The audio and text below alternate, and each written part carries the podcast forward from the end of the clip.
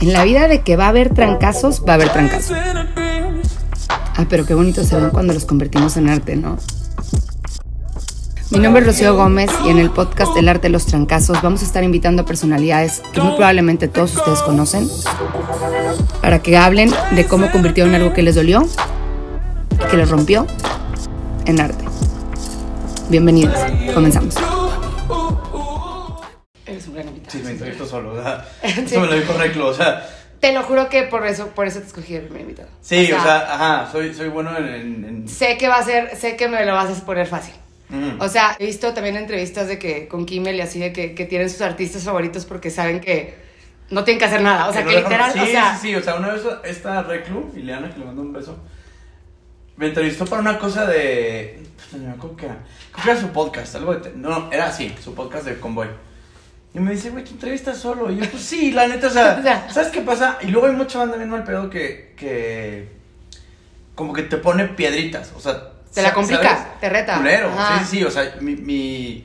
Digo, varias gente sabe esto y si no, es a good story. Mi ídolo, Louis C.K., me odió. O sea, me odió, me odió mi entrevista. O sea, yo lo estaba entrevistando y, y en su mirada vi, le estoy cagando la madre a este. ¿Y Y yo sé, qué? porque le cagan las entrevistas. O sea, pues no me. También yo me. La llevé a un lugar bien raro porque está nervioso y eso Es pasa sí. con los nervios. Y, y aprendí mucho eso. O sea, le contaba a Alex Fernández que saber que le estás cagando a tu ídolo, güey. O sea, te cuenta sí. O sea, estás es- lidiando con esa idea No, güey, mientras estás entrevistando. Este se cuenta que es- le cae gorda Santa. Así, o sea. mi- Porque aparte sí. para ti, Ajá, Mickey me patea en los huevos. O sea, eso es. mi- Mickey se peleó con mi papá. O sea, Sí, ese, ese sí, fue mi, mi entrevista con Luis. no. Y ya después la aprendí y cuando, o sea, con pasa el tiempo, ya entrevisté un día a, a, a ay, cabrón, a Stanley Ajá, ajá. y no mames, o sea, ya fue... ya fluyó mucho más. Sí, Es que también por eso te escogí a ti, porque ya tenía, o sea, ya nos conocíamos. Entonces como que no iba a llegar y me iba a poner nerviosa como la primera vez que tú y yo nos conocimos. O sea, bueno, en realidad nunca no estuve ni tan nerviosa la primera vez que no, convivimos. estamos... Sí, estuvo, ayuda, o sea, estuvo el- muy ameno. El alcohol... Es- Sí, desinhibe. Ajá, y, Sí. y hace soluble el, el awkwardness. Sí, fluye, fluye. Ah. Mira, te voy a contar un poquito de en qué trata el arte de los trancazos. Mm. Eh, básicamente, juntas de consejo, que es, pues, Tu hit de, mi hit de TikTok. de TikTok. Me, me acuerdo que me escribiste y me dijiste, me oye, ¿por qué un TikTok? ¿Por qué un güey en el live me acaba de poner que tú- que hay una TikToker que se llama Rocío G. Turner? Porque yo, yo no te soy- yo no te había contado No, nada, Y güey. yo soy cero TikTok. sé, o sea, sé. no. Es una cosa la que no quiero explorar.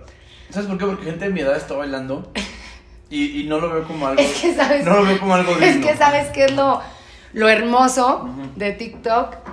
Es que hay un güey, o sea, no importa la estupidez que quieras hacer, hay un güey más pendejo que tú, haciendo una pendejada más grande que la tuya, entonces A mí me gusta porque es divertido. O sea, solo es divertido y ya. Es ¿Sabes? divertido y ya, y aparte, la verdad te voy a decir que es, o sea, es una pradera No tiene engagement. al lado, no, déjate el engagement, el ambiente de TikTok es súper invitadora a, a hacer ridiculeces porque no es tan hostil en Instagram. O sea, la ansiedad ya te la va a dar Instagram, el hate y la hostilidad. En Instagram es donde acá es tipo O todo sea, ¿a ti Instagram te hace cool. hater? A mí Instagram se me hace más, no hater específicamente, O sea, pero Instagram Twitter- es más no, pero. Twitter es un barrio No, de- es que Twitter ni sí. siquiera lo estoy metiendo Sí, aquí. ajá. Twitter, es el hood. Ajá, sí, sí, Twitter sí, es el hood. Twitter is the hood, tipo ahí sí llega con todas las espadas envainadas, Sí, ahí es la guerra. entra a los trancazos. No, para mí Instagram es, no, Instagram es el spa. Puta, entonces no, entonces TikTok vas a estar, vas a estar pacheco. O Sí, no, no, TikTok, como si estuvieras. TikTok va a ser, exacto, o sea, o sí, sea, sí, sí. estás a todísima madre. Eso, va a estar en, en Chocongo, ¿no? TikTok, exacto.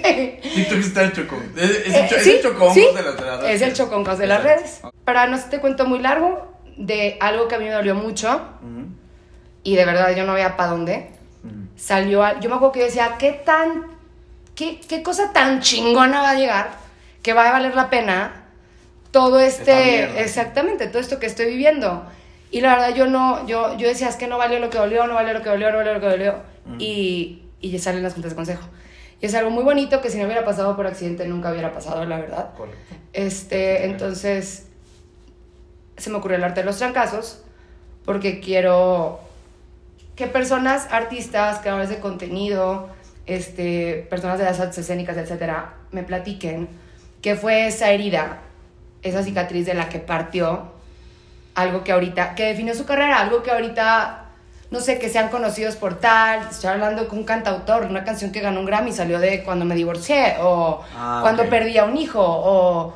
¿Sí me entiendes? Es como. Sí, o sea, no que haya potenciado tu carrera, pero de un putazo del cual aprendiste, ¿no? Es lo que estoy- la, la tesis. Exacto. O sea, ¿qué fue eso que dijiste, madres, no puedo creer lo que me está partiendo la madre? Que en tu caso fue esta ruptura, depre, en chalala. Sí, sí, sí. Pero en mi caso fue la depresión, básicamente. La ruptura nomás fue como que el. Sí, pues fue la gota que derramó el vaso, o sea, sí, pero el, el meollo del asunto era esta depre y cómo saliste de eso Ujú. fue juntos de consejo. Juntos de consejo Mm. totalmente. Hay historias, o sea, hay, hay heridas, pues, o sea, pues, todo el mundo le pasan estas cosas, pero cuando pensaba en lo que me, me decías de dónde sacar, de, qué rescato de los, de los vergazos, mm, hay uno muy en claro, sobre todo porque, pues, todo el mundo sabe, ¿no? O sea, pues, soy de Chihuahua, me mudé acá, empecé con esta madre, no sé qué. No, pero quiero que platícanos un poquito más. Ajá. O sea, adéntrate. Ah, bueno. Para la gente que no te conoce, Exacto, este... ¿quién es Chumel Torres? Yo soy ingeniero mecánico de Chihuahua, jalé 10 años en una maquila, casi 10. Este, era el güey más feliz del mundo en la maquila, o sea, yo era Godín. Godínez. Felizote. Sí, yo era Godínez y era feliz, o sea, no tenía el mínimo pedo. Y este, me, yo, yo- en redes sociales yo no tenía Twitter.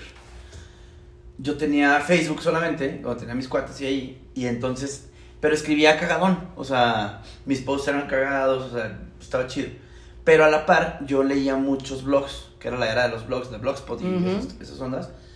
Yo leía muchísimos, muchísimos, este, no, no sé si autores, digamos, blogueros. Y esos blogueros que yo leía... Lo que, lo que en realidad era un bloguero. Sí, ajá, Ajá. exacto, que era blog escrito, Sí. ¿no? Este Chido One, Plaqueta, Ciain, eh, Cuita, N, ¿no? Yo lo seguía mucho porque a mí me gustaba, se, se me hacía fascinante cómo podía alguien escribir chistoso. Eso me hacía, o sea, porque yo sé que es ser chistoso, ¿no? Con tus amigos cuentas alguna pendejada y todos ríen. Pero leer algo gracioso se me hacía algo, pero inconcebible, ¿no? Tontamente de mi parte pensar, pues, güey, una película de comedia se basa en un guion. No, o sea, como Pero que pues nunca... no, lo, no lo ves. O sea, pero nunca, no, no, nunca lees un guion de nada. Entonces... lo ves este, ya. Exacto, en la pantalla. Sí. Algo que me pasaba a mí seguido era que entraba a estos blogs y era gente que hablaba en un lenguaje súper natural, muy cagado, inteligente. Dije, no mames, o sea, está padrísimo, ¿no? Yo todavía no estaba ni siquiera con nociones de comedia, ni, sab- ni sabía lo que quería hacer, ni nada. Y entonces hay una migración de los, blog, de los bloggers Ujú. hacia Twitter. Me acuerdo. Y esa fue la génesis de Twitter. Estoy hablando como 2009, un pedo así, 2008. Tal vez antes, tal vez me equivoco. Y entonces a esos mismos bloggers, ahora tuiteros, pues nacían con seguidores, porque todo el mundo que los leíamos, pues los seguíamos inmediatamente. Entonces Ujú. yo hice mi cuenta de Twitter, pero no tuiteaba nada. Tú, lo, tú, solo tú eras leía, solo leía, ajá, solo leía y leía, leía. De modo que entendí ya cómo era, es una pendeja esto que voy a decir, pero cómo era la arquitectura del tweet, ¿no? O sea, No, no cómo, es, cómo sí, se hace un arco, cómo, o sea, diferentes como, como maneras de hacerlo. La receta de. La, Ajá, tal sí. cual. Y entonces, antes de abrir mi cuenta de Twitter, te digo, yo leía. Y una amiga me dijo, porque era muy cagado yo en Facebook, Marianita, me dijo, oye, güey, te estamos esperando en Twitter todos, güey. Y yo de, ¿cómo sí, güey? No, o sea, hay banda. Tu Godín. Yo Godín, sí. Y esta amiga, amiga mía de Chihuahua me dice, oye, güey, todo el mundo estábamos como, güey, eh, ¿qué hora llega este güey? Incluso, ahí te va esto, un, un arroba Chumel Torres se, fue, se arrobó antes de que yo hiciera mi cuenta. O sea, ya existía. Ajá, o sea, no, no, no, o sea, ella puso, ¿a qué horas llega arroba Chumel Torres? Ah, ya estaba un tag y tú ni siquiera. Sí, o sea, no, ajá. Entonces dije, güey, pues lo voy a hacer, ¿no? Fue un momento bien raro y es, es bien raro esto que te voy a decir. Cuando hice mi cuenta de Twitter dije, este nombre va a ser muy definitivo, no sé por qué.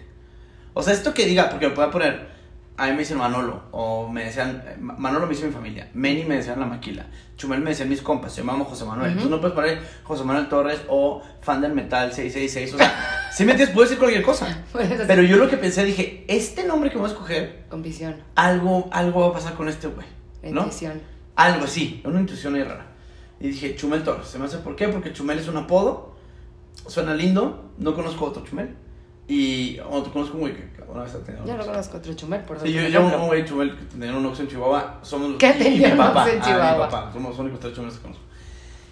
Y empecé a tuitear. Empecé a tuitear. Este. ¿Y, y estabas metido en la política en ese entonces? Nada, no, no, nada. no. Y entonces me empiezo a ganar un lugarcillo entre los blogueros que yo seguía, ahora tuiteros. Había antes una página que se llamaba Fabstar que coleccionaba, lo- antes los likes eran Fabs, que eran estrellitas. Claro. Entonces había sí, un cierto. contador de estrellas y hacía, un, hacía una tabla general de Twitter en español. Y de repente le dije a una amiga mía, a Dianita, le digo, oye, güey, este, en Twitter nadie me habla. O sea, pues es que Facebook es comments y estás cagado sí, forth. Y aquí es nada, güey, ¿no? Y me decía, güey, pero yo me la mantengo fabeándote. Y yo... Ese es el lenguaje ¿qué? de Twitter. Ajá, y dije, ¿qué es un fab? Me dicen estrellita, pendejo. Y yo, que, ok. Ya. We value those. Dije, ya. Me dice, chécate tu página de Fabstar. Y dije yo, o sea, fue una cosa de una codicia de el hambre de los likes. O sea, el hambre de los Ahí fabs empezó, era- ahí- claro, ahí empezó pedo. E La incluso- validación por medio de un fab. Y, y- y- e incluso hasta, hasta lingüísticamente, o sea, el hecho de que Twitter no, no fuera amigos, que fueran seguidores. O sea, Ah, te está marcando la pauta. Ujú. O sea, Esto te es- estamos esto es siguiendo, ser- no somos esto es de ser amigos. famoso, ¿sabes? Sí, o sea, sí, sí, en una cosa, ¿no? Ay, sí. Pues Juega con el ego, muy chingón. Obviamente caigo en la trampa, güey. Y Ay, el ego es una bestia que si no la domas. está increíble, ¿no? Tiene mala fama, yo pero la verdad es que- ego, o sea, no, este güey me dado todo. Y entonces empecé a hacer tweets cada vez con mejor manufactura, no desperdiciar el tweet, porque pues es que los likes cuestan. no que me escartuchalo, güey. Y entonces de pronto, este, en el conteo de Fabstar de español, unos buenos seis meses fui el número uno. De, de, De la- Mortal, Godín, Mortal Godín. pero número uno en Fabs. número uno en Fabs. ¿Y cuál es la métrica? ¿Número uno en Fabs México? Se conta- ah, no, en habla hispana. En habla hispana, ajá. Tweets en español. O sea, Latinoamérica. Argentina, Latinoamérica, España, México, el que saque que tiene español, ahí estábamos. No es cierto. Y entonces ahí me empecé a agarrar como mucho Fue tu probadita la fama. Sí, muy. Entonces ya, El ya, ya en ese entonces ya tenía cuates de Twitter, o sea, ya novia que había conseguido en Twitter, o sea, era una cosa Comunidad. súper nueva para mí. En ese inter empiezo a ver, eh, se empieza a hacer como cierto renombrillo ahí en mi Twitter, ¿no? De tal suerte que un día descubro que mi jefe del trabajo me seguía. Y yo de, ¿what? Y entonces estamos en una junta y me dice, oye, güey, es que no has puesto nada cagado. Y yo, o sea, pero, ¿cómo me sigo? Yo no tenía ni Estoy celu- jalando, yo no, no, tenía ni celular, no tenía ni teléfono. Era O sea, yo era la compu. computadora de la oficina. O sea, tú eras Twitter de escuela vieja. Sí, sí, sí, sí, sí, old school, ah, sí, sí, de, de, Wow. de llegar a la compu y prender Twitter, o sea, eso, no, y pasamos horas, güey. entonces, bueno, el punto fue que ya, ahí está como, como familia chiquita y empiezo a ver los contenidos, empiezo, descubro YouTube, porque también estaba empezando YouTube, y, empiezo a ver contenidos de Comedy Central, ¿no? Que me encantaba la comedia Ujú.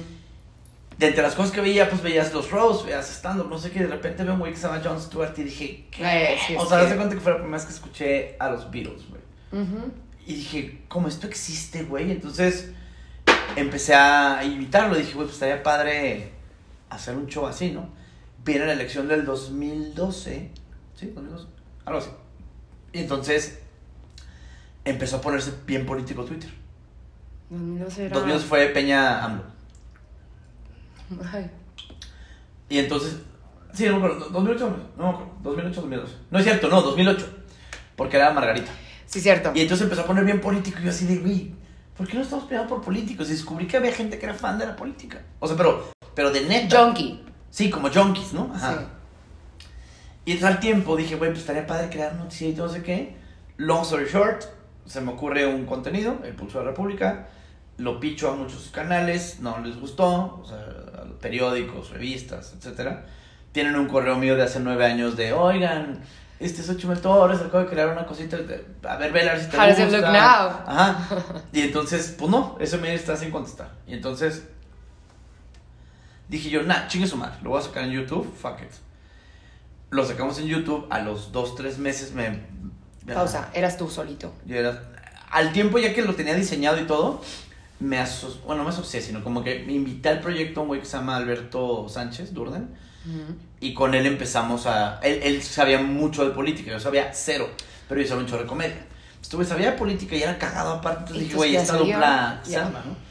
Ahí empezamos los dos. Eh, yo lo grababa en la, en la, en la MacBook, ahí en la oficina. Sí. Ahora, en ese entonces yo dejo la chamba. O sea, era tanto mi anhelo de hacer el pulso Que le apostaste todo. que le puse todo. O sea, quemé las naves y dije, ¿sabes qué? Pff, Chingue su madre. ¿Y qué opinó, qué opinó tu...? No, mames, no, no, no, ese o sea- entonces, ¿tu papá, estaba tu mamá? No, mi jefe ya no estaba. Pero mi papá dijo, o sea, se me la estás cagando, creo, güey. O sea, Es Porque- que sí, es un, es un brinco bien... es un brinco bien cabrón y aparte es algo desconocido para mi papá. No, y no estamos hablando de los tiempos de ahora. Ahorita Sí, es no, más no, común no. que llegue Sí, un niño y no. le diga, papá, Ah. quiero ser youtuber. Mm. En ese entonces, ¿será quieres ser qué, güey? O sea, ¿cómo? Y entonces me decía este güey, estás tirando una carrera brillante de ingeniero que te está yendo muy bien. Me está yendo muy bien. Yo tenía 20. Yo empecé a los 23, o sea, yo tenía 28 años. Ya tenías buenos 5 años jalando y no me iba mal, vamos. Me dice, güey, pues no sé qué pedo. Dice, pero pues si Pues, quieres darte, pues date, güey, ¿no? O sea, tuviste el apoyo luego, luego de... O sea, bueno, Sí. cuestionamiento normal Sí, de o sea, no apoyo de, güey, pues te pago que te Sí, vayas. sí, no, no, no. O sea, nomás, pues, te quieres topar, pues Date. tópese, güey, ¿no? Entonces, mm, me vine acá al DF porque dije, güey, tiene que pasar aquí. Porque lo intenté hacer en Chihuahua y no había directores, no había... En ese entonces, porque nadie hablaba YouTube, entonces no había buenos editores en el sentido del ritmo que yo quería. Sí. Tiene que ser mucho menos complicado que un estudio de televisión. Se tiene que grabar en putiza, entonces...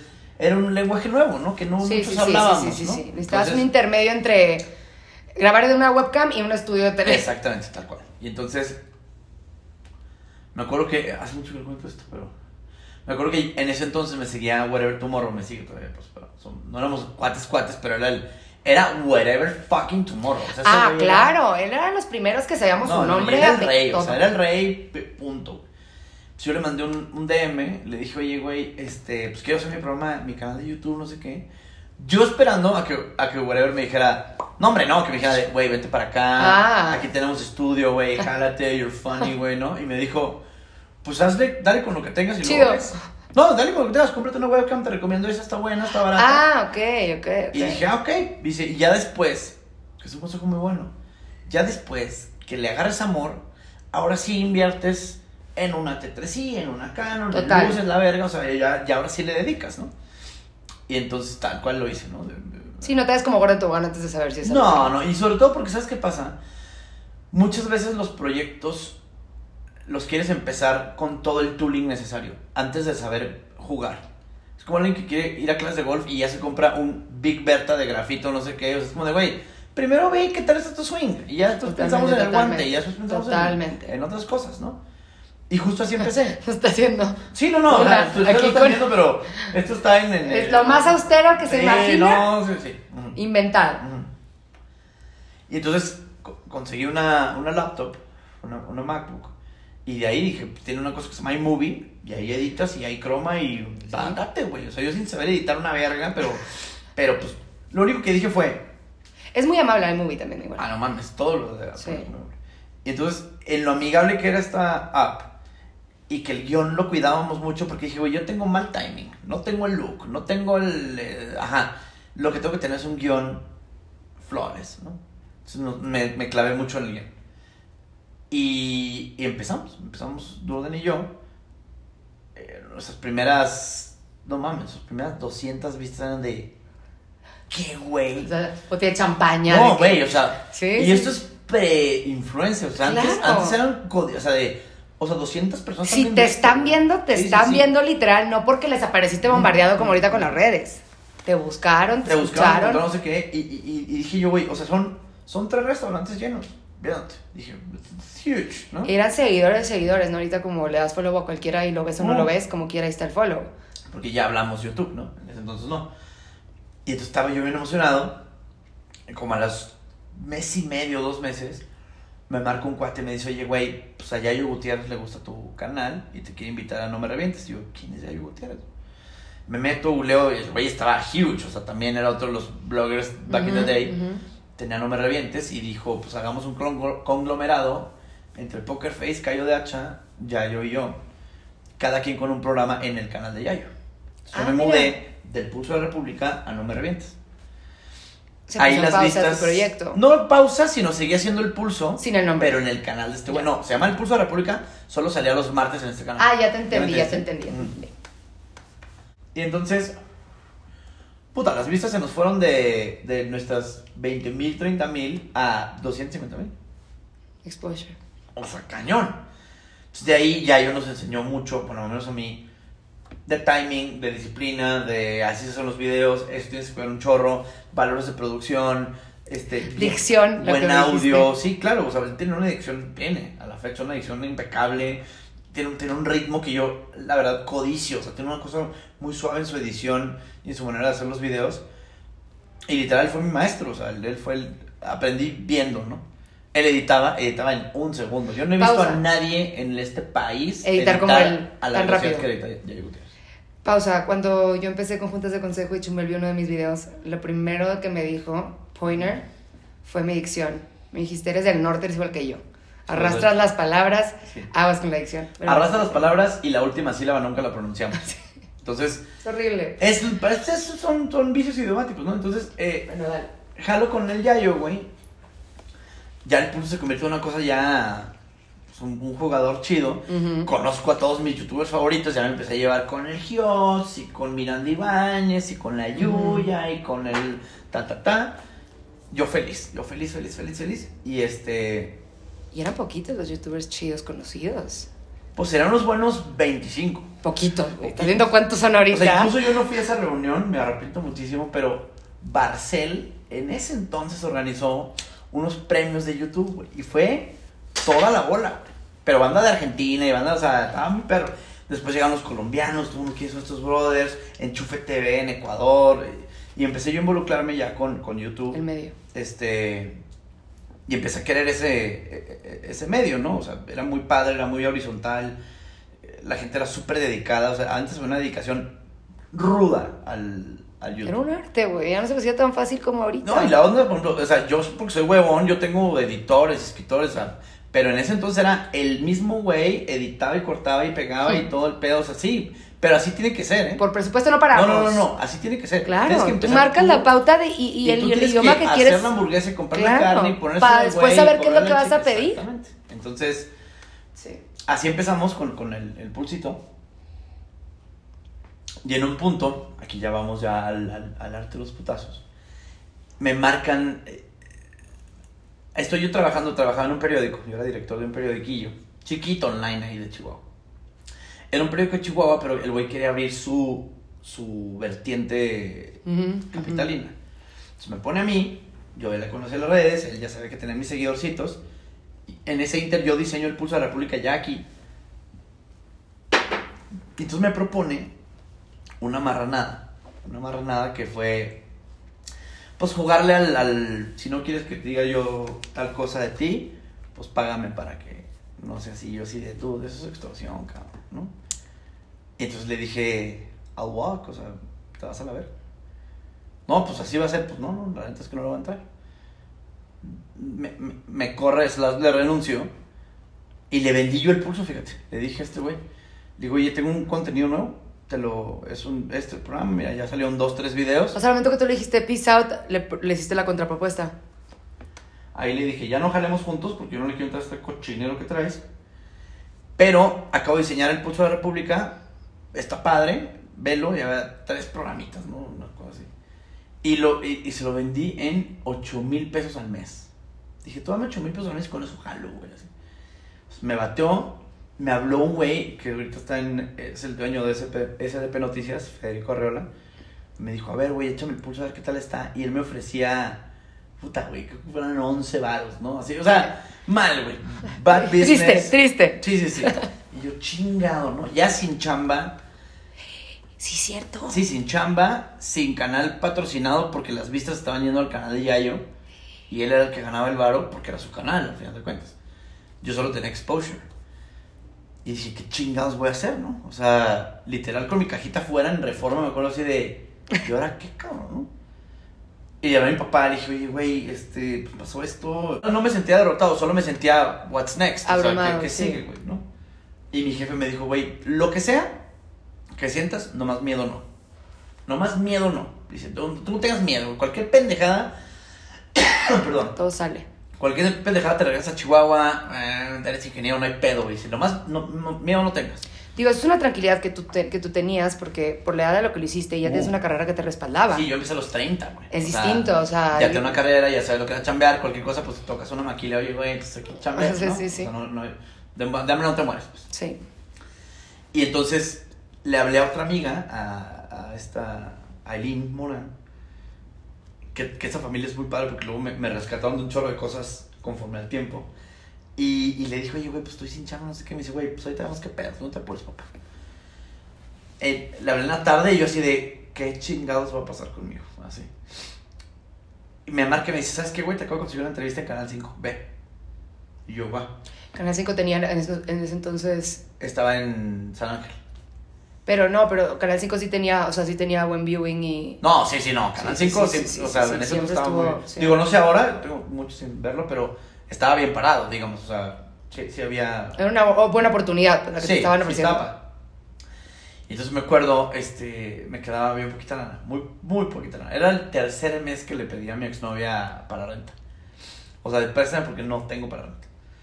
Pero ahí está, el pulsito, no sé qué, la chingada, todavía no tenemos patrocinador, no tenemos nada, cabrón. Y entonces me dice, pues, tienes en San Ángel una junta tal día, órale, va.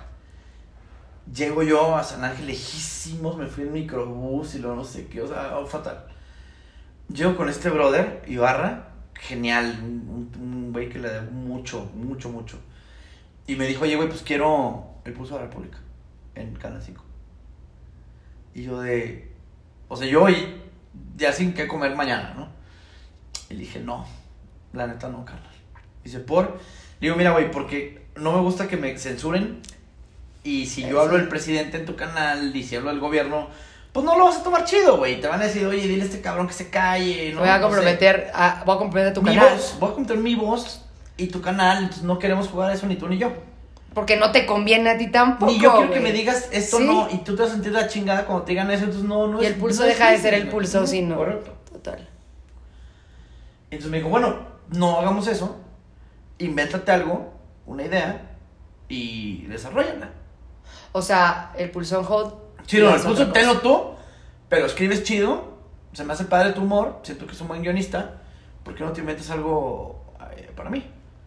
Y se lo inventé ahí mismo. Dije, güey, no, pues se me ocurre esto, esto y esto. Se- se- se- cre- creé una cosa que se llama el Break PM. El Break era un, como un zapping zone entre programas de, de, de la barra de Canal 5 y le digo con capsulitas cagadas de información chida que tenga relevancia relevancia irrelevante le decían no o sea es lo irrelevante que a todos nos importa no y entonces eh, le dije se me hace padre eso con cuatro conductores y que la chinga o sea y, y le desarrollé ese proyecto y le encantó me dice "Órale, cabrón este dice escríbeme escríbeme los guiones te los pago cuánto me pagaron no me acuerdo Digo 200 pesos el guion, pon tú, así. Y dije, jalo, güey. Jalo, jalo, jalo. Sí, jalo. ahorita lo que caiga, Sí, o sí. sea. Y entonces me acuerdo que me regresé de San Ángel con el proyecto este en la cabeza. Y me quedaban 25 pesos en la, en la bolsa. Dije, si me tomo el metro, son 5 lanas, lo acaban de subir. 5 el de mañana, güey. Me van a quedar 15 varos para desayunar. Estás súper jugando. No, no, no, no estoy jugando. Y entonces dije, no, me voy caminando, me fui caminando de San Ángel a, a mi casa. Y con esta pinche en la cabeza, ¿no? Me marca un cuate, eh, era mediodía, Miguel Ángel Garrido, que es un pintor amigo mío, que está, ahí está su obra, esa es su obra. Y es un pintor que adoro, güey, nos somos muy, muy cuates. Y entonces me habló Miguel Ángel Garrido, mi amigo. Y dice, güey, ando aquí, él vivía en ese momento en San Miguel. Y me dice, ando acá, güey, vamos a, desayunar, a unas tortas que nos encantan. Ah, sí, vamos, güey, no sé qué. Y entonces nos fuimos a Metro Hidalgo, que está por el, por el Zócalo, por el centro de la ciudad. Y le dije, oye, cabrón, no me alcanza, o sea, para desayunar. Es lo que te iba a preguntar ahorita, ¿con qué dinero? No, sí, sí. Le dije, oye, güey, ¿te molesta invitarme a un desayuno? No es lo mismo decir, no traje para la cartera, a no tengo, güey. Sí, ¿no? avisar antes de que, Güey, güey. no te apures, ¿cómo crees, cabrón? Sí, obviamente. Pum, pum, pedimos el desayuno, no sé qué. Y ese, ese momento fue bien cabrón, porque bien la... Se va, se va Miguel al baño Y llega a la mesa y me dice, oye, no me dejaron propina. Y le dije, I wish. Entonces quisiera dejar tu propina. Pero no tengo ni un peso, güey. No tengo un peso para Y es el no propina". tengo un peso más Sí, sincero no, de no, la real, vida. o sea, Entonces lo dije sí. casi llorando. Le dije, güey, es que no tengo nada, güey. Qué No desesperación tengo no, nada. Yo era mesero y está cabrón que no te dejen dinero. Pero no tengo nada. Y como que la señora como que entendió y dijo, no, mijo, no se apure. O sea, como todo bien. Luego me lo da, ándale pues. Terminamos el desayuno, no sé qué. Y este... Nos vamos. Me dice, pues ya me voy, no sé qué. Tenía que ir a San Miguel. Y eran cinco pesos del metro otra vez. Entonces me fui de metro Hidalgo a metro Zapata caminando, que es media puta ciudad, güey.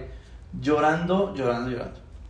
O sea, así de, güey, eres un pendejo, güey, pinche chumel. La Le apostaste toda esta pendejada, güey. Le estás valiendo verga. Antes te iba cabrón en tu jale y ahorita, ¿Qué estás literal, haciendo? ni propina puedes dejar, cabrón. O sea, di ese pedo, ni para desayunar tienes. Sí, ahí entró como que ese golpecito. ¿no? Sí, no, no, por el pesote. Y entonces, El trancazo. el trancazo.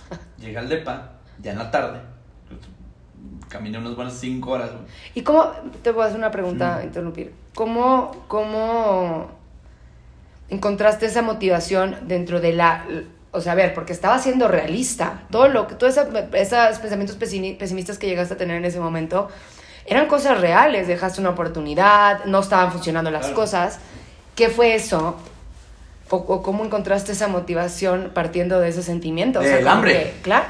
El hambre Sí, es el, pero el ham- motor de todos, güey. Pero ¿no crees que el hambre a veces te hace que pierdas como que la coherencia de lo que soñaste No, hacer a ver, o sea, el hambre. Por la practicidad de conseguir Sí, o sea, el hambre te hace. Te hace te hace moverte, pero no siempre te hace moverte. en la en, en sí, con o sea, fe no, a tu no- proyecto. Sí, no te va a hacer cantante, güey. Sí. Pero va a hacer que no te mueras de hambre en lo que estás encontrando el pedo de ser cantante. Y mantu- ta- pero es que esa es mi esa es mi pregunta, o sea, cómo quiero saber cómo Chumel, Sí, ¿cómo no vendí el pulso? cómo no vendiste era- el era- pulso, era el camino cómo no fácil. perdiste tu, ajá, cómo no perdiste tu el tema es que yo sabía que el pulso iba a ser grande. O sea, está, das esa seguridad, esa intuición. Mucha, no, no, ni siquiera intuición, era una certeza. güey. Yo sabía que esa madre iba a volar, solo necesitaba tiempo.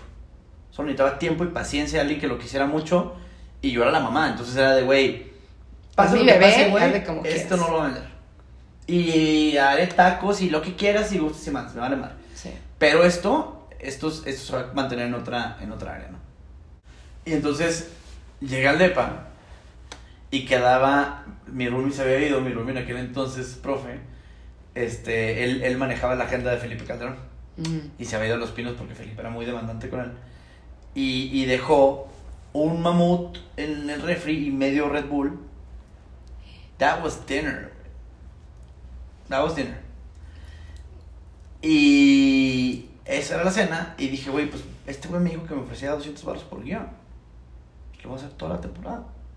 Entonces, esa noche escribí 25 guiones, que es todo el mes. Con la motivación del hambre. Sí, no sé, no sé si dormí, no me acuerdo, güey. Qué bonito que tenías ese, ese proyecto al cual podías Sí, sí, sí. dedicarte, ¿no? Y entonces le inventé 25 cápsulas.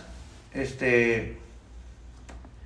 El día siguiente agarré y le dije, oye, güey, pues aquí están 25 guiones, güey.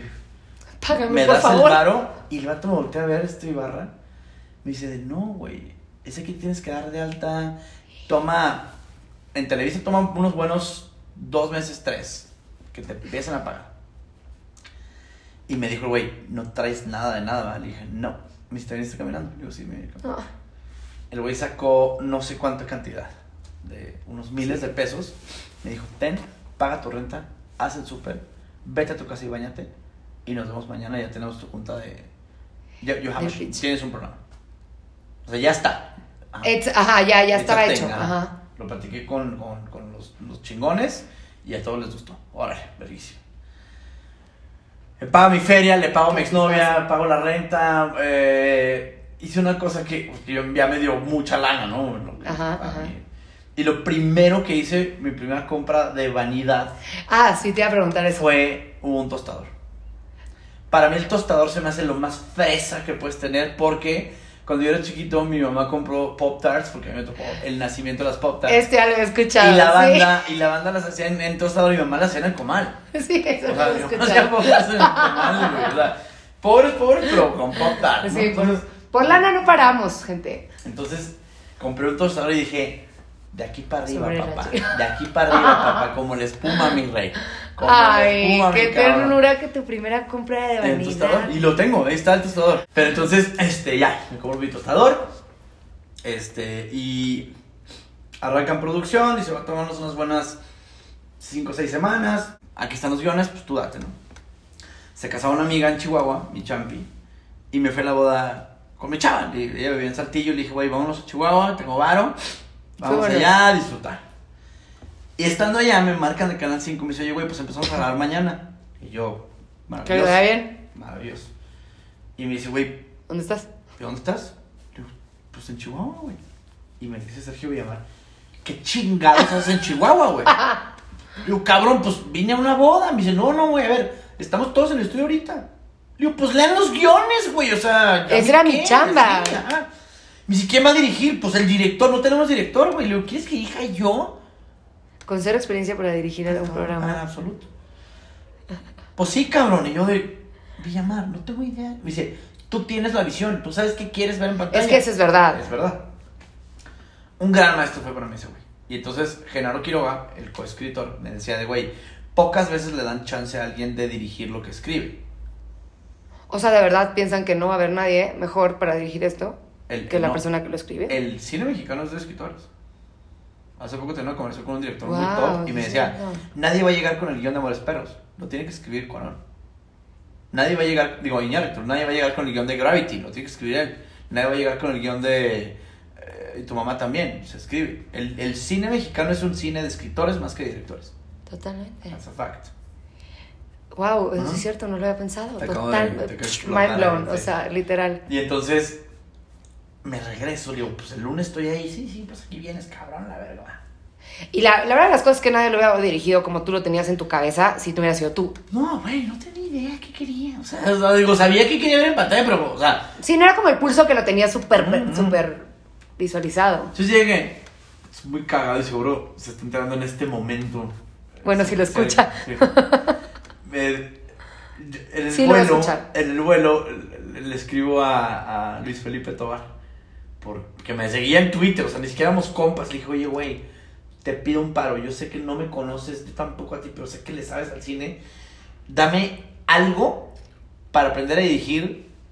Llego Eh. al DF en dos horas. Me dice, "Ah, me dice, estás pendejo, güey, no vas a... Me dice, pues a ver, esto se me ocurre. Me manda un PDF, güey, con los tiros de cámara. Esto es un dolly. Háblame, habla el mortal. Los, tiros de, cámara, son, esto es un dolly, esto es un two shot, esto es un over the shoulder, Ah, ya, ya, esto ya, es un plano americano, es un plano completo, este es un close up. Para que tú supieras cómo, cómo hablarle a las personas, a las, La- cam- a las la cámaras. Ajá. Súper útil. Sí, no, sí, claro, ah, sí, sí, pero O sea, no era lo que esperabas, pero súper útil. No, pues es que no hay, no, No sabías qué no esperar. hay, no, no hay, no hay un libro, güey. O sea, entonces, llego yo a Canal 5, Don Vergas. A ver, chicos, vamos a empezar, este... Y estaban los dos camarógrafos, este, Karim y... Ay, se me olvidó el nombre. Tipazos, güeyes. Y entonces eh, empezó, empezó yo a decirle... ¿Dónde está mi silla de Entonces director aquí, con el este, mira, tú lo que vas a hacer es un, es un two shot y lo te vas, te metes hasta over the shoulder y luego hacemos un dolly y Fake it le damos. Y me dice Karim, me dice, güey, no tienes ni idea de qué estás diciendo. Le digo, no tengo ni puta idea, cabrón. Pero tú sí. Entonces hazme el paro, tú sabes cómo se ve chingón y... y Lo dejo a tu- Ajá, ajá. lo sacamos. El tema es ese, nadie le pregunta a los técnicos y los técnicos son unas vergas. güey. Porque son los que están Son unas manejando vergas, todo, claro. Son los vergas de aquí. Son los héroes de la película, ¿no? Y así empezamos. Empezamos, pum, pum, a jalar el proyecto, este, la gente le gustó cabrón, empezó a tener unos ratings tremendos, muy bueno, güey. Entonces, Wow. porque estaba bien escrito, estaba bien ágil, hicimos un casting diferente. ¿Qué tipo de comedia era? Era, ¿cómo te diré? Como... Dime que algo, o algo similar. Que... Por ejemplo, te cuenta que entre, entre venías de, no sé, Malcolm in the Middle. Dices, Mm, güey, ah, ver ajá. Malcolm in the Middle, no sé qué, yo soy Diego Alfaro, estaba Diego Alfaro, estaba este eh, Juanito, oh, Juanito Ugarte, Fera Rosqueta y Lakshmi Picasso. Eran mis conductores. Entonces yo armaba dinámicas entre ellos. David también estaba, David era un genio en la comedia. Y entonces eh, hacían como capsulitas de información por punto de qué son los furries, güey. O qué son, qué es el bondage, o qué es el hikikomori, güey. O qué es así, ¿no? O sea, era como capsulitas informativas de cosas que, que por lo general la gente no conoce y es muy Y una manera muy digerible, me imagino. Entonces, güey, la gente le encantó y nos empezó a ir bien, bien, bien, bien. Hasta que yo empecé a tener dinero suficiente Empezar a meterla a tu bebé. para empezar a meter bebé. Eh, me divorcio de Yayo. este, me dice en un punto, oye, güey, pues creo que ya estás listo para, para tener tu canal. Va, va solo, güey. Wow. No, wow. O sea, que te, que te soltara, Eh, eh, eh, sí, sí. eso es un gesto. eh, creía en el proyecto, Ay, pues. Cabrón. Dijo, pues, ¿a ¿dónde me voy? Y me marcan de Rancho Digital, que era donde estaba Wherever. Wherever y We meet again, No. Wherever y Escorpión y Yuya y toda la cae. Big leagues. Big Leagues, güey. Llego a Rancho Digital y ahí conozco a Giotz porque Giotz era jefe de, de edición, no me acuerdo bien cuál era el puesto, pero un jefe y ahí. Nos caemos cabrón, nos somos mejores amigos y el pulso empieza a, a despegar, ¿no? Pero yo todavía no ganaba dinero del pulso porque no tenía ningún patrocinador en la vida. Porque nadie quiere patrocinar al güey que critica a Telcel, a Telmex, a Coca-Cola, al que sea que lo haga mal, pues tú le das el bachón, es tu chamba, güey. Tú le das Y te, va, te vas a salpicar a ti. Exacto. Entonces, mm, no tenemos nada. El güey ni Sí, me pagaba, cierto. yo no sabía cuáles eran las vistas. Claro, pues ¿quién le va a querer entrar, güey? Nadie. Y entonces en un punto, este... Pero, pero es que sí. tal, o sea, ya el Pulso de la República, o sea, ya era este, o sea, este lugar donde se hablaba de una manera cruda de la política El mexicana pulso siempre fue así, o sea, están los, está el primer pulso en YouTube, o sea, están de todos. Sí, Siempre fue esa, este, esta siempre fue esa línea. Siempre fue esa línea. Muy libre, cero editorializada. Horizontal, todo, o sea, de Sí, aventar claro. no, parejo. sí, sí, agarra parejo. Y entonces, ahí viene eh, una cosa que pasó muy rara, que de repente me marca Escorpión Dorado, este Alex Montiel. Me dice, güey, mañana nos salimos todos de rancho. Y yo, ¿qué? Dice, este güey nos hace un pendejos a todos, se está quedando con toda la feria, no sé qué. Entonces mañana Boicot. todos boicoteamos el network en la madrugada. So, Cáele. estás solo, vas, güey. Yo de, otra vez, cabrón. o sea, apenas está agarrando vuelito y de repente otra vez huérfano. Y yo, chinga tu madre, güey. Pues bueno. Tu timing precioso. Sí, güey. Sí, al canal, dije, pues bueno, pues lo hacemos nosotros en la casa, güey, ¿no? Pues, pero dije, ¿qué chingados voy a hacer? Y me marca un brother, nos conocíamos poco, de Chihuahua, Ricky Moreno, me dice, oye, güey, me gusta un chingo tu canal, acabo de hacer un MBA este, importante, y creo que las redes sociales son el futuro, y creo que YouTube es el futuro. Y si le quiero meter a Qué tu visión canal, la de, la de Ricky y yo de, también. ¿qué me hablas? Güey, pues tengo mil dólares y una paletería allá en Perisur. Que la ponemos al estudio. Wow. ¿Jalas o qué? Le digo, güey, pero ¿cuál va a ser mi inversión? Mi inversión en la empresa. Tu contenido. Tú. Eres el primer producto. Pues si vas, voy. Qué, qué, qué, qué bonito, o sea, qué bonito acto de fe. Qué bonita carta de amor para Chumel Mm. Torres, no manches. Y entonces nos asociamos. Este, y nos fuimos manejando desde aquí hasta, hasta el paso. Al Best Buy. A comprar cámaras y luces que no tenemos ni idea de qué comprar. Porque él era un, es financiero, yo soy ingeniero mecánico. O sea, Oh, ¿qué no. chingados me ha- Dije, ¿sabes qué, güey? Hay que hablar a un brother mío, Víctor Hernández. Guau, y ahí empezó a formarse la a familia, wow. Se la rosa Víctor, que estaba dirigiendo una peli, y le dije, oye, güey, queremos hacer un... eh, Para el pulso, él ya, ya conocía el pulso. Él, por ejemplo, cuando estaba yo en rancho, me decía, por Facebook somos amigos, yo soy fan de él, de su banda, o sea, yo a Víctor lo conocí cuando yo estaba en prepa, porque yo era fan de su banda de metal, Mortija. Y yo los iba a ver todo el tiempo bien cabrón y me encantaba. Y entonces, este, me decía él, oye, dile a tu director que le baje el contraste, que le suba los blancos. Güey, me estás hablando en Ven. japonés. No, no sé, no, te, no tengo idea, güey, no tengo idea. Estamos en el, literal en el Best Boy, así con el, con el celular de, güey, ¿qué compramos? Me dice, a ver, este, una Canon. A ver, mijo, dame un- dos Canon. Y unos lentes tal, este lente. Y un tripié, ah, sí, un tripié. Y luces, ah, bueno, luces, ¿cuáles? Este. Y entonces le dije a Víctor, oye, güey, pues te tenemos una propuesta. No tenemos dinero, güey, no tenemos nada. Todavía ni siquiera generaba el pulso de dinero para empezar. Y le dije a Ricky, el primer empleado de esta compañía tiene que ser Víctor. Esto nunca lo he contado. Y entonces le dije, güey, vamos a quedarnos de ver en una Applebee's en Chihuahua. Órale, güey, sí. o sea, a ver, pausa. ¿Tú regresaste a Chihuahua a hacer el pulso? No, es que estábamos en El Paso comprando Ah, ya, las ya, ya, ya, cámaras, ya. están más baratas en Estados Unidos. Sí, sí, sí. Y como somos de Chihuahua y Víctor estaba ahí, o sea, Víctor de Chihuahua. Sí, sí, sí, le dijimos, pero- oye, güey, te vemos ahí. Este. Y platicamos de un proyecto que queremos contar. Entonces, Nos citamos a tal hora y yo voy a visitar a una exmorra. Este. voy a una exmorra y en eso le digo, oye, güey, ya hemos terminado, no sé qué. Y está como esa cosa de por qué terminamos. Le dije, güey. me hace un pedo, güey. Pero de que no me deja salir del depa, yo así de. No, no estás entendiendo, güey. O sea, tarde a la junta, güey, así. Horrible, horrible, horrible. Bien cañón. Llegamos con hacemos por Víctor. amor. Ya Víctor y Ricky ya habían quedado. Tú nomás Este, llegaste al cierre del sí, business. Y entonces dije, oye, ¿sabes qué? Está padre la empresita. Fundamos este, la productora. Que en ese entonces yo me fui en ese inter. Nos fuimos de vacaciones a Cancún con mi amigo Osvaldo. Wow, Y entonces con Osvaldo le dije, oye, pues estoy trabajando en esto de YouTube. yo también quiero. Le digo, se me antojó mucho hacer una caricatura. Quiero hacer un South Park mexicano. Órale. Y le dije la idea, se me antoja así, así, así, ah, este pedo, no sé qué. A la mañana siguiente, Osvaldo tenía los personajes, el plot, todo, todo hecho. Yo de, ¿cómo cabrón? Fucking genius, güey. Y se llamaba eh, eh, Secundaria Técnica Estatal Héroes de Nacosari.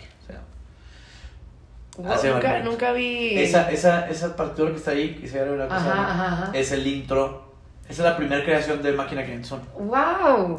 Se llama Máquina Es, 501 te iba a preguntar porque se llama- porque los héroes de Nakosari se murieron en la Máquina 501, que es una máquina de Ay, vapor. qué bonito. Es una historia bien padre.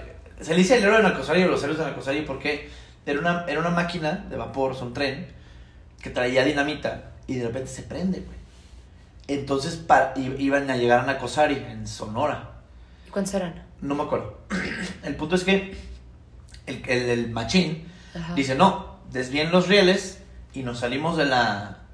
De la Para no- de la para no. para que no exploten a Cosari y fueron y explotaron en la montaña. Wow. Y la, y la, y No la, la, máquina principal, la que lleva, es la máquina 501. 501. Por eso mi compañía se llama máquina 501. Wow. Mm. Wow, qué bonita historia. Total que ya, este, fundamos Máquina 501, era una paletería. Este, En Chihuahua. no, aquí. Ah, era no, aquí. en Perisur, ya todos aquí. Ah, ok, ok, ok. Y empezamos a, a, hacer eso, o sea, el- fundamos la, hicimos la paletería, la, la- la sonorizamos, le pusimos un green screen, pusimos luces y Austero. eso fue máquina hasta marzo del 2019. Wow. Por esa, por esa paletería desfiló el casting de Game of Thrones, Gael García, Diego Luna. eh, ¿Es en Al- serio? Cuarón, o sea, Seguías ahí. y seguíamos en la pinche paletería. Wow. Ahí nos entrevistó Al Jazeera, el New York Times, el LA Times, Wow. Vice. Ahí nos hizo todos los, los reportajes que ha habido del pulso en esa paletería en Perisur. Y eh, fue el hogar para nosotros. Fue una- un proyecto de fe en el que Ricky y yo le entramos, él con ganas de hacerlo y yo con un sueñito que, que, que encontró papá en este güey. Y el corolario, este, porque hay un corolario de esto. Tenemos hoy Radio La República, estamos en el top 3 de ratings de radio. Muchas felicidades. Con estos güeyes, ¿no? Con la misma familia. Con la misma Sí. familia. Hicimos giras. Te mandamos un saludo a todos. Claro, desde. Máquina 501. Este, hicimos giras de stand-up por todo el país, nos fuimos a viajar por todo el mundo. Este, Buenos Aires, San Francisco, los headquarters de YouTube en Nueva York, pero en Chicago, chingo de lados. Y hoy, cada vez que voy de gira, en cada uno de los venues que me presento, desde el Metropolitan hasta la escuela técnica de algún estado, en mi catering, que es cuando te piden qué quieres tener en tu camerino, pido que me pongan un mamut y un Red Bull Wow. para recordarme que si no le echo ganas, un día va a regresar eso. Eso fue un día a la cena, güey. Wow. O sea, recordarte de un día empezaste desde ahí, güey. Con un mamut y un Red Bull. O sea, no perder piso y no dar- perder piso y, y decir, y si la cagas, cabrón, eso va a regresar. Más te vale que no le cagues. Y es un poco recordarme también el inicio de mi proyecto Totalmente. Y, y de cómo ese fue el combustible una vez, ¿no? Claro, yo creo que para mantener la coherencia tienes que siempre estar recordando de dónde empezó y por qué empezó. Creo que la gente que tiene una buena historia nunca se le olvida. Esos 25 Siempre y cuando venga, venga desde un lugar auténtico, como dices tú. Si tiene una, una, una algo así que e- esa, es, ese trancazo del cual partió y los motivó, que para ti fue el Red Bull y el Mamut, sí, no pierdes, no pierdes. Correcto. Y, la onda es que, o sea, eso a la gente que, que- que tiene una historia digna de contar, esa pendejada de, es que tienes que recordar tus raíces, nunca se te olvidan. No, es que Siempre sí, es que ahí, sí, es que no se te van a ir. Porque es un momento de... Si es auténtica la intención, volvemos a lo mismo. O sea, Pero si es no la finalidad de este podcast. Es un momento de dolor, ish. Un putazo, ish. No te vas a morir de eso. No, O sea, no pero- te vas a morir de una ruptura amorosa, pero estás mal. Estás en un lugar eh, Donde no quieres regresar. donde no quieres regresar. Y, y- y para cerrar, yo diría en este primer podcast es: parece que no se arma, güey. Parece que no se Todo el tiempo parece que no se arma. Hasta que se arma. Solo hay una cosa que es la fe. Me lo decía seis años después Stan Lee, en paz descanse, fue su última entrevista en México. Y me dijo, cuando le pregunté por qué no había cerrado el Marvel cuando quedó en la bancarrota, dije, ¿por qué todos vendieron? Vendió DC, vendió este, Dark Horse, vendió, cerró Cliffhanger, y tú no vendiste ni cerraste. Y me dijo, y es porque yo sabía que tenía algo que vale la pena. Y si yo sé que algo vale la pena, si sientes que la verdad está de tu lado, te va a asistir siempre. Entonces, a ver, te digo, es una cosa que, que juega el ego, pero juega el ego a- en contra y a favor. Porque por un lado, es el ego de decir, esto está chingón, pero también es el ego de decir, pero también Pero estamos cálmate. comiendo- ajá, pero Sí. también no estamos botaneando en la mañana. Por eso, por eso la verdad el ego tiene mucha mala fama. Mm. Y en realidad el ego es, es esa, es esa competitividad contigo mismo Sí. y es lo que te recuerda de que no eres tan chingón, ahí vas, pero Mm. no eres tan chingón. Mm. Y Y nunca lo eres, ¿eh? O sea, eso nunca llega. O sea, vamos, el mismo Cristiano Ronaldo tiene un Messi sí, enfrente. exacto, exacto. Siempre hay alguien mejor que tú. Yo Sí. quiero, yo quiero cerrar el episodio con dos cosas. Yo creo que ah, hubo un tweet que tú pusiste, no, no sé si, creo que fue tuyo, pero Ajá. Pusi- no, o sea, creo que tú lo escribiste, no sé si lo leíste en algún otro lado. Sé tan chingón que la, que, eres- que la gente piensa que eres mamón y sé tan buen pedo que la gente piensa que no eres exitoso. Mm. Ese fue tu tweet. Y la verdad es que para mí, Mm, desde que yo te conocí, hay veces que te dicen don't meet your heroes mhm, Never porque te vas, a te vas a decepcionar. mhm, Y soy una persona que lo ha experimentado con otras personas que admiro. mhm. Y tú fuiste una sorpresa bien bonita. O sea, superaste las expectativas. Eres exactamente lo que la gente ve en, en el pulso. Es una autenticidad brutal. O sea, Chumel es exactamente así como lo ven en el pulso y es una persona muy, muy coherente con quién es y lo que cree y lo que piensa y lo que hace. Y eso es algo que yo admiro mucho de ti. Aspiro a mantener, a, e- esa es mi, mi, mi meta, de siempre mantener mi coherencia y, y siempre ser auténtica con todo, sin importar las circunstancias en las que esté. Y te quiero agradecer por pues, ser ese ejemplo para mí y también por ser mi primera invitada, porque le estás apostando aquí al, al arte de los trancazos. Entonces, pues muchísimas gracias. De nada, la neta es que, historia. este, qué chingón ese proyecto. Y, y para la banda que está escuchando, justo pasa eso, ¿eh? O sea, ayer le decía a una buena amiga, Alete Sabún, estamos platicando de como los problemas que tienes en la vida, no sé qué, ella tiene un, un podcast muy exitoso. Ojalá algún día se me haga hablar con ella. En este Leti, no, hombre, yo te lo presento, entonces, ¿qué pasa? Y, y le decía, estamos improvisando, ¿eh? Todos, Todos estamos estamos improvisando. O sea, aun cuando sientas que tienes todas las respuestas, aun cuando sientas que quieres ser Gandhi, ni Gandhi sabía, güey. Y, y espérate, tan pronto sepas qué pedo, va a llegar algo que te va a decir, Sí, ajá, sí, sí, otra entonces, vez. la onda es paciencia, güey. Total, Paciencia y chingos de jale. total. Porque este tema está de, de- de huevos y corazón. Sí. Nada vence en este país a dos huevos y un corazón. Entonces, si tienes el corazón de seguirlo haciendo y tienes los huevos de ponerte detrás de lo que estás planteando, no hay, no hay enemigo. Y va a llegar gente. Te va a llegar un Sergio Villamar, te va a llegar un Ibarra, te va a llegar un Canal 5 que van a ser estos cocoons en donde se puede desarrollar algo que ni siquiera saben que es hoy el puto de la República, ¿no? Entonces, asimismo, prestar ese, ese nicho, como para mis escritores, por ejemplo, que ninguno es escritor, pero son los top 5 escritores de México, Sí. le pesa a quien le pese. Y, y estar con mis amigos y esta gente que creyó en ese proyecto en una primera instancia, y seguimos siendo carnales, o decir, oye, pues voy a sacar un producto nuevo, ser mi primer invitado, no te cuesta nada. No te cuesta nada, traer un whisky y prender la cámara y ya está. Entonces, hacer esto por alguien más Totalmente. como paid forward porque es es que te pase a ti, que le pase a otro lo que te pasó a ti. Eso es compasión, ¿no? O sea, es como tener, entender dónde está esa persona y decir, híjole, güey, porque sé lo que es, Es una chinga, es una putiza y es una incertidumbre bien cabrona y es una pero pudiste no haberlo sido. ah, claro. Sí, sí, tener mamona, algo así. pero no lo va a juzgar. Hay gente que tiene otras sus historias, razones. que tendrá sus razones seguro. Pero la mayoría de la gente que yo he conocido, que es mucha gente que he conocido, eh, la gente chingona, chingona, no tiene eso, jamás, jamás, jamás. O sea, tú puedes conocer a güey que es el top de tops y es just a guy. Que le pasó y que le fue bien y que nadie le dio nada y que de repente por, por suerte, por talento, por belleza o, por, o porque es un chingón, está ahorita donde está. Entonces, Totalmente.